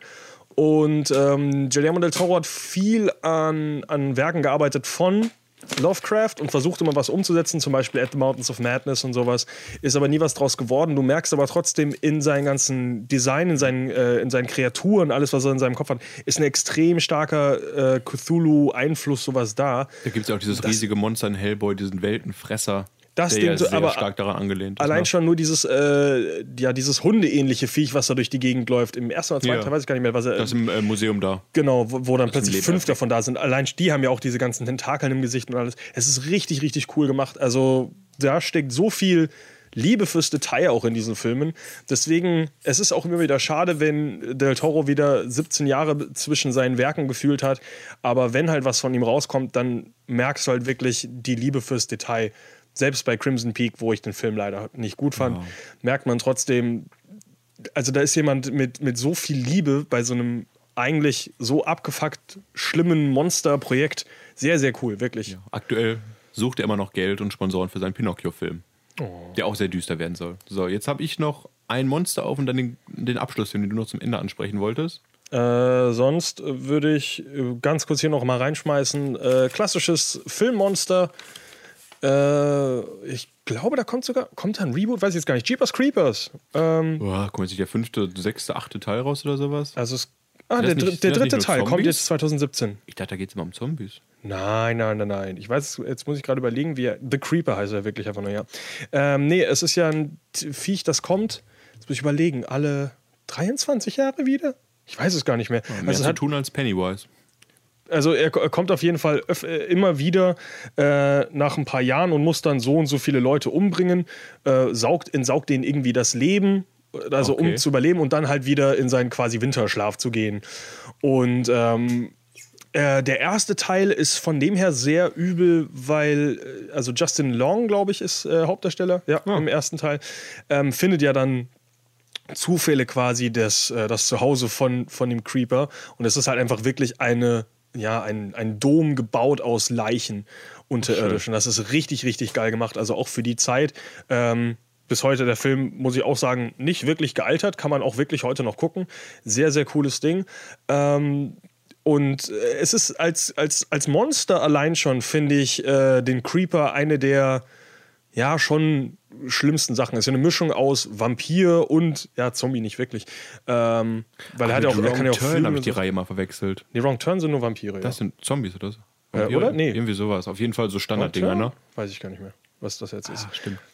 Also, wenn man den noch nicht gesehen hat, ich finde Jeepers Creepers kann man definitiv nachholen. Ist äh, doch sehr cool. Übrigens, Jonathan Brack, äh, der den Creeper spielt, spielt ihn auch in allen drei Teilen. Im ersten, im zweiten und Ah. jetzt auch im kommenden dritten Teil. Ah, okay. Ich versuche jetzt gerade rauszufinden. Da, da, da, da, da. Nein, steht noch nicht da, wie viele Jahre. Also er kommt auf jeden Fall alle Jahre wieder. Und das ist sehr, also sehr coole Auto, äh, Autojagd, Sequenzen auch, also Verfolgungsjagden. Wirklich geiler Film. Also kann man mal nachholen, wenn man ihn noch nicht gesehen hat. Dann habe ich jetzt noch mal ein, ein anderes äh, All-Time-Favorite-Monster, was leider auch nur eine Screentime hat von fünf Minuten oder sowas im Film, taucht auf in äh, Herr der Ringe, die Gefährten und nennt sich Balrog. Finde ich, äh, gestern habe ich nochmal mir die Szenen angeguckt, damit immer noch ein mega cooles Monster, was klar ist es gealtert über die Jahre hinweg jetzt, aber Feuer zu animieren, das fällt ja heute noch schwer und dafür sieht das Viech echt verdammt cool aus, wie es da aus Feuer und Schatten quasi gegen Gandalf kämpft. Ist schon dick imposant und würde mich immer noch freuen, wenn das Silmarillion mal in Einzelfilmen verfilmt werden würde. Habe ich ehrlich gesagt gar nicht drüber, gedacht, über, drüber nachgedacht, über Herr der Ringe. Aber eigentlich klar, macht ja Sinn. Ist, ja, wir haben jetzt auch viele äh, kurz mal erwähnt, Monster, Horrorfilm, Monster klassisch wie Nightmare on Elm Street, Freddy Krüger und so gleichen. Wenn ihr davon mehr hören wollt, äh, hört euch unsere, ich glaube, dritte, vierte Sendung an den Halloween Talk. Da sprechen wir über diese ganzen Kult-Klassiker. Hätte man vielleicht am Anfang der Sendung auch mal kurz erwähnen können. Aber wer es bis hierhin geschafft hat, ihr könnt gleich direkt mit der zweiten Sendung zum Thema Horror weitermachen. Hier äh, der Schrecken des Amazonas. Ich habe versucht, Tremors zu gucken. Fand den Film sehr schnell sehr langweilig. Habe dann wieder ausgeschaltet. Unser anderer Redakteur Freddy hat, glaube ich, die Reihe komplett geguckt und auch den aktuellsten Teil rezensiert Sind die denn wirklich gut? Ich weiß es nicht. Ich äh, habe mich nie angesprochen gefühlt durch diese Dinger.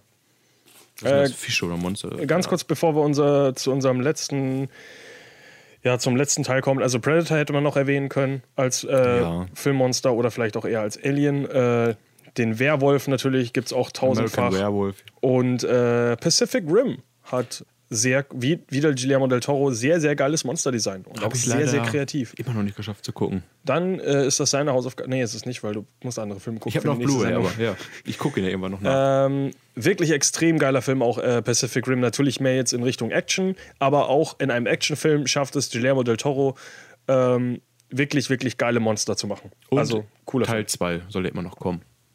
Von Richtig. Pacific Rim. Deswegen Uprising. Ich glaube, da versucht er wahrscheinlich auch noch Geld. gebt dem Mann doch mal mehr Geld für seine Monster. Oder bringt ihm mehr, Gilli äh, mehr. Ähm, und jetzt der letzte Film, den wir Den uns. du dir bis zum Ende aufheben wolltest. Ne? Ja, weil ich halt finde, das ist äh, für alle Monsterliebhaber ist das eigentlich das Beste, das gefundene Fressen und das ist Cabin in the Woods.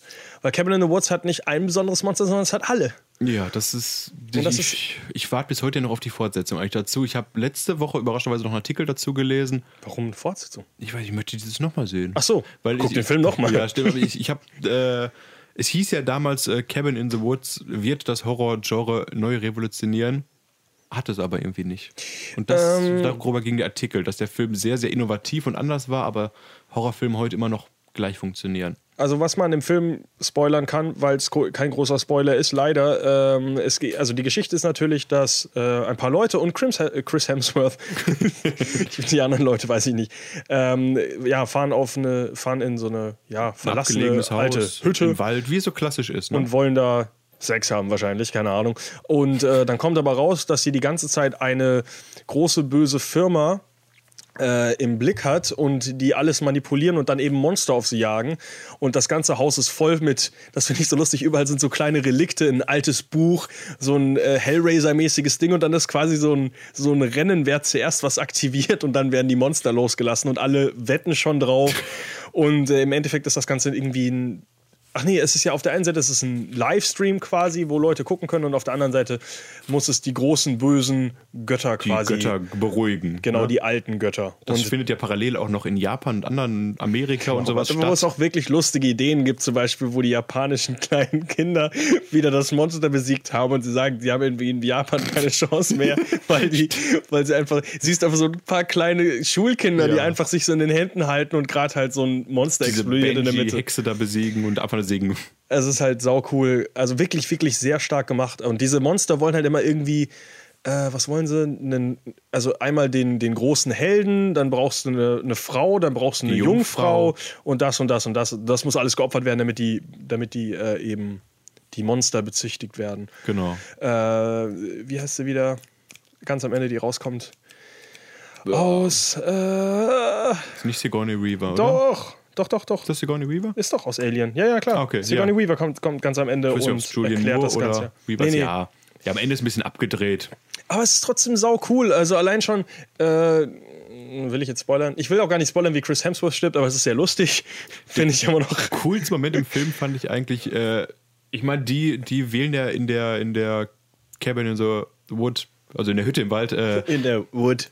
das äh, relativ die langweiligsten Monster aus, kurz gespoilert, diese Zombie-Familie. Ja, die Standardsachen halt, ja. Und der Moment ist dann quasi echt, wenn man sieht, was da alles noch an Monstern möglich gewesen wäre und dieser eine Typ, der sich seit Jahrzehnten diese Wassermänner wünscht, die dann halt herplatschen und denkt sich, ja, das wäre doch mal geil gekommen oder Einhörner und Flugmonster und sowas alles, also auch ein Und Clown ist dabei. Das Heftige ist anscheinend, äh, Cabin in the Woods ist, äh, auch wenn es nicht so aussieht, ist sehr viel auch echt. Also es ist, sind nicht nur, ähm, nicht nur CGI-Sachen. Äh, zum Beispiel einmal dreht sich so, ein, so eine Ballerina, so ein kleines Mädchen, Ja, das sich umdreht und hat dann so einen Mund, so einen ja, riesigen, ne? Das ist Make-up. Das ist wohl echt, das ist kein CGI. Also es sind viele, viele Szenen halt in dem Film, die halt wirklich einfach mit irgendwelchen äh, anderen Tricks halt gebaut wurden. Und äh, du sagst ja auch, dass es die größte, die beste Szene ist, wo man diese ganzen Monster sieht. Ja. Die ganzen Monster kommen ja dann auch raus. Da gibt ja schon Spoiler. sehr, Ja. ja, nicht gut. alle, aber es gibt schon coole Szenen. Also der Film ist wirklich, wirklich sehr geil, einfach durch seine Monster, weil er so viel bringt. Und äh, ja, es gibt lustigerweise Promomaterial, dass das auch noch spoilert, wo du Oh. ein Poster siehst mit den ganzen einzelnen Hast du Kammern. diese, diese Kabinen, ne? Und das Einzige, was ich eben sagen muss, was ich, was ich schade fand an dem Film, ist, dass er so früh seinen Spoiler schon verrät mit der Firma. Dass man das nicht länger offen hält. so. Das verstehe ich auch nicht. Weil das wäre viel lustiger gewesen, dass du einfach parallel die ganze Zeit so eine Geschichte hast, wie halt Leute durch ein Office laufen und halt so ein Haus besichtigen und äh, halt beobachten und du verstehst überhaupt nicht, was der Zusammenhang ist und dann kommt irgendwann der Twist, dass Ja, die. Äh, aber du hast ja Momente, ja. wo das wirklich notwendig ist, glaube ich, zu wissen. Dieser, dieser klassische Moment, wo diese Düfte freigesetzt werden, von wegen, Leute, wir müssen alle zusammenbleiben und dann dieser Duft. Nein, jeder geht in eine andere Richtung. Und du denkst, mega auf die Schippe genommen, halt die Standard-Horrorfilme, ja, ja, es ist, ist echt lustig. innovativ, cool. Gerne mal, gerne mal mehr solcher Filme, Hollywood. wo Wer ihn noch nicht mal was gesehen anderes hat, ist. definitiv nachholen. Ich habe den aber, wir haben ihn schon mal hier irgendwann angesprochen, weiß ich auf jeden Fall. Ich glaube, ich weiß auch gar nicht mehr, welchem Zusammenhang. Aber ja, ist. Halloween? Keine Ahnung. Ach, kann auch sein, ja. Wie gesagt, wenn ihr noch mehr Monster braucht, hört euch unseren Halloween-Talk an. Bald ist ja wieder soweit. Dann gibt es auch einen schicken Repost. Yeah. Ähm, bis dahin äh, freuen wir uns auf die nächste Woche. Was gibt's denn da Gutes? Äh, auf jeden Fall den Kinostart von Blade Runner 2049. Und eine bedeutende Zahl, 52. Wir feiern unser Einjähriges. Ja, ich muss mal gucken, wann wir die erste Sendung gemacht haben, ob wir mal eine Woche verpasst haben. Ich weiß es ehrlich gesagt gar nicht. Ich muss mal ein bisschen recherchieren. Oh, oh. Äh, wir freuen uns auf jeden Fall, äh, wenn ihr nächste Woche auch wieder reinschaltet. Nächste Woche dann mit dem großen Thema, Thema Denis Villeneuve oder Dennis Villeneuve oder wie man auch ihn immer anspricht. Der gute alte Dennis, Regisseur hinter großen Meisterwerken wie Arrival und Prisoners. Cameron allein zu Hause. Nein, sorry. das klang jetzt einfach. Dennis, der Regisseur. Nein, äh, wirklich, äh, Sicario, ja, wirklich sehr, sehr geile Filme gemacht und äh, müssen wir mal, noch mal Revue passieren lassen und zum 15. Mal über Prisoners reden. Ja, und wie gut Prisoners eigentlich ist. Deswegen bis zur Prisoners-Sendung nächste Woche. Macht's Tschüss. gut. Ciao.